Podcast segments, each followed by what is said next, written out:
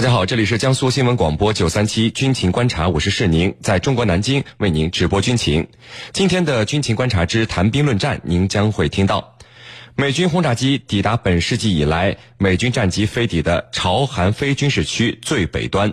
此外呢，我们还将和您关注。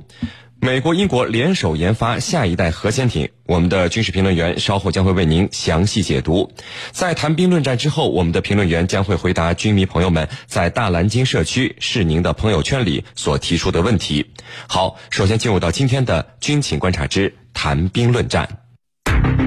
您接下来将会收听到的是军情观察之谈兵论战。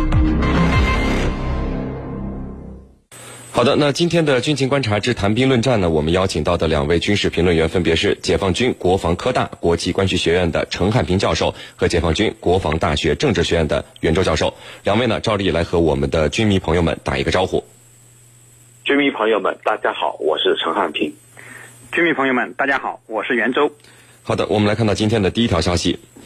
美国国防部二十三号说呢，美军多架战略轰炸机当天在战斗机的护航下，呃，飞到了朝鲜以东水域上空，那么抵达了本世纪以来美军战机飞抵的。朝韩非军事区的最北端，那么美国国防部发言人在一份声明中说呢，美军的 B-1B 战略轰炸机从关岛的美军基地出发，飞抵该水域上空。F-15C 型英式战斗机呢，是从日本的冲绳基地起飞来进行了护航。我们一起来关注到这起事件。呃，袁教授。首先，您看啊，美军的战略轰炸机有 B 五十二、B 一 B 和 B 二这几种，在亚太都有部署。那么，为什么最近每次出现在朝鲜半岛进行这个武力威慑的都是 B 一 B，而不是其他的轰炸机呢？两架 B 一 B 能有多大的作战威力呢？给我们介绍一下。好的，呃，美国对朝鲜进行武力威慑呢，它使用的战略轰炸机呢是比较多的。呃，呃，实际上不仅仅是 B 一 B，你像 B 五十二、B 二。那么都曾经扮演过类似的角色，呃，只不过呢是 B-1B 的现身的次数更多一点，几乎是呃每次必到，呃，所以给大家的印象呢就造成了好像呃每次美国人都用的是 B-1B 来威慑朝鲜，那么让他站到了威慑朝鲜的最前线，呃，之所以会这样呢，呃，我觉得主要是两个方面的因素造成的。首先呢就是 B-1B 的作战能力决定的，那么既然是要威慑到朝鲜。呃，就一定要选择作战能力非常强大的战略轰炸机，那么要不然呢，就起不到这种吓唬人的效果。呃，B-1B 呢，它的作战能力还是十分强大的，那么它被称作“枪骑兵”，是美国在冷战末期才开始使用的一种超音速变厚掠翼远程战略轰炸机。那么相对于 B-52 这个轰轰炸机呢，那么它的飞行速度更快。呃，那么 B-52 虽然有名呢，但是它依然是一个亚音速飞行的这个战略轰炸机，而 B-1B 呢，则可以以超音速巡航。那么它的最大的飞行速度可以达到1.25马赫，那么它的航程呢也更远。呃，它的最大的航程可以达到一万两千公里，作战半径呢超过了五千公里。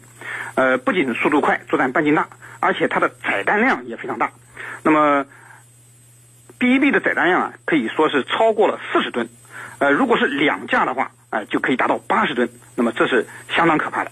而 B 五十二只有三十吨的载弹量，那么 B 二呢，由于照顾到它的隐身性能呢，呃，它的载弹量相对来讲呢，还不如 B 五十二。呃，那么第二个原则呢，就是部署地的原则。那么 B 一 B 和 B 二作为美国的战略轰炸机呢，呃，那么一般都是部署在呃它的本土的，那么只有。为了应对重要的战略方向，一些紧急的情况呢，才会实施海外部署。那么，为了应对朝鲜半岛的这种危机的局势，那么从零四年开始呢，B-1B 就开始常态化的部署在关岛。那么目前呢，一共有四架 B-1B 部署在关岛。那么从关岛起飞 B-1B 啊，就能够起到一种快速反应，那么显示美军强大能力威慑朝鲜的这种及时的效果。啊，是您。好，那陈教授，这是美军轰炸机和战斗机进入二十一世纪以来飞抵的朝鲜韩国非军事区的最北端，这个第一次您怎么看呢？嗯，那么这个第一次啊，我觉得里头有很多呃非常复杂的信号在里头。那么第一呢，呃，它说明局势已经到了非常危急的时刻，甚至呢可以说一触即发的时候。那么它也表明啊，这个呃，在美国看来。所有的手段都可能已经用完了，那么下一步也就是说，接下来很有可能就是以军事手段来解决朝核问题了。所以这次他把 B 一 B 战略轰炸机从关岛起飞，而且呢，这个 F 十五十五 C 也从日本冲绳来进行护航。那么这样的举动所释放出来的这样的信号是非常明确的。那么第二个我们要注意到，它也意味着美国的军政院府之间达成了一个高度的一致一致。所谓军政和院府，那么我们看到美国外交和军事这两个层面在如何处理朝核问题上是一直有分歧的。那么此前呢，我们听到。美国国务卿蒂勒森反复强调要以和平手段来解决问题。那么现在呢，美军把这个 B-1B 派到了最为靠近朝鲜的地方。那么很显然，它表明了美国的军事和外交院府之间在朝核在如何对付朝鲜的问题上，很有可能已经达成了一个非常高度的一致。也就是说，过去的分歧已经不复存在了。这是因为半岛局势的紧张，特别是朝鲜的这种举动所导致的。那么第三个，我觉得他要发出一个很明确的信号，就是美国他有能力，也愿意来保护他的一些盟国。那么这个盟国，很显然就是指生产身处危险区的韩国。那么再一个呢，就是日本。也就是说，美国通过这样一个举动，让他的盟友们放心，在关键的时刻。我会挺身而出来保护你们的，所以呢，这里头我觉得他所要释放出来的三个这样的信号是比较明确的。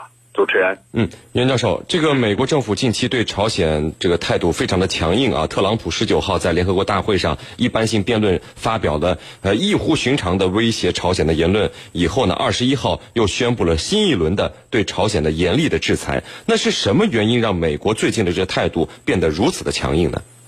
嗯，好的，呃，我认为啊，美国对朝如此强硬啊，从根本上讲，主要是为了渲染朝核的威胁，那么制造在朝鲜半岛呢制造紧张的气氛，好让美国人可以从中渔利。那么主要呃，他可以借这个机会呢，那么寻求三大利益。第一呢，它可以强化在亚太的军事存在。呃，如果说没有朝核危机，那么美国怎么可能名正言顺的把它的各种的战略性武器部署到亚太？那么美国正是。借这个机会去炒作，那么朝核的危机，那么显示对他的这种这种通过显示对朝的这种强硬态度呢，把这个危机啊再进一步的炒热，那么正好借此机会呢，那么 把他的这个呃先进的武器装备，那么呃更大的军力部署到亚太。你像呃前几天啊，特朗普在和文在寅的呃会谈中呢，就确定了要呃把美军的战略性武器部署到这个。呃，韩国，我想不仅这次 B 一 B 和 F 十五在半岛上空呃进行示威，那么下一步呢，还会有更多的啊这个先进的武器出现在朝鲜半岛的上空或者是附近的海域。你像这个呃 B 二啊 B 五十二，还有这个呃它的各种先进的呃航母战斗群都会呃出现出现在朝鲜半岛的附近。那么第二呢，就是呃实质性的推进美日韩同盟来对。中俄实施进一步的围堵，呃，朝鲜的局势越发紧张，可以说韩国和日本就会越紧密的团结在美国的周围，而心甘情愿的呢，为其充当围堵、遏制中俄的这种马前卒。那么第三呢，就是大发战争财。目前啊，呃，应该来说，美国正好借着对朝强硬的态度制造出来的这种紧张的局势呢，呃，签下了好几个这个军火大单。你像。呃，这个月的月初，呃，美国和韩国之间就谈好了高达一亿美元的军火的订单，这其中包括了 F 三十五、爱国者三等尖端的武器。那么日本呢，也在加大从美国这个购进武器的这这种力度。呃，显然没有朝核这种紧张的局势，那么这些军火项目可能呃不会签署。所以说，美国。对朝的这种强硬态度呢，会对美国的对外军售起到一种推波助澜的作用。呃，所以说，美国对朝的这种强硬呢，说到底还是为了利益，是特朗普美国优先政策的一种体现。那么，呃，美国这种只顾及到他自身利益而不管亚太地区和平和地区稳定的这种做法，实际上是极度危险的啊！是你，陈教授。这个根据您的判断，美军轰炸机、战斗机后面还会不会不断的去挑战对朝鲜这种地理距离上的底线呢？您的看法是什么？呃，我觉得这里头啊，他会不会下一步还有更加激进的做法呀？也有三个取决于。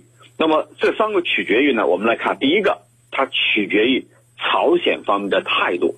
那么所谓朝鲜方面的态度啊，就是说他对这次美军的这个举动，他到底是一种什么样的态度，一种什么样的反应？那么在此前呢，呃，金正恩和特朗普两个人互骂对方，那么也就是说他们的语言方面，他是这来这个口水仗。那么在军事上，我们没有看到。具体的行动，如果说朝鲜方面针对美国的这种举动采取一些军事上的举动或者一些步骤的话，那么很有可能激化双方的矛盾，导致呢美国进一步来对朝鲜进行施压。那么第二个取决于呢，取决于朝鲜下一步在核岛方面的举止、行动和计划。那么这里头要把朝鲜外相在联合国。呃，大会期间的一个发言要联联系起来。他曾经说啊，对记者的采访，他说下一次很有可能我们在太平洋要进行一次氢弹的试验。那么如果真的是这样的话，那么必然会导致美国采取更加激进、更加极端的手段。那么这个手段很有可能使战争啊一触即发。那么第三个取决于呢，就是取决于国际社会。他们会做出怎样的反应？我们看到这几天来，中俄都在做出一种积极的反应。反应什么呢？就是反对美国以这样的做法来使半岛呢陷入啊濒临战争，因为这样的做法很有可能导致双方擦枪走火，那么极有可能爆发呃冲突或者战争。那么国际社会这种反应啊，对美国它会产生一定的制约作用的，让他意识到。并不是个个都叫好啊，对你，并不是个个都喊打都叫好的。那么还有一些正义的声音，以和平为主，以政治谈判为主来解决朝核办的朝这个朝核问问题的，并不是像美国所想象的那样一边倒的支持他。所以呢，我觉得这里头国际社会的反应也很重要。其实联大的决议并没有授权任何一方进行动武或者军事恫吓，而是以。制裁的方式来迫使朝鲜回到谈判桌前，所以这个做法跟美国的做法是不一致的。主持人，好的，那各位不要走开，接下来呢是半点广告时间，在简短的半点广告之后，我们将和两位军事评论员一起来和大家聊到今天军情观察之谈兵论战的另一个话题。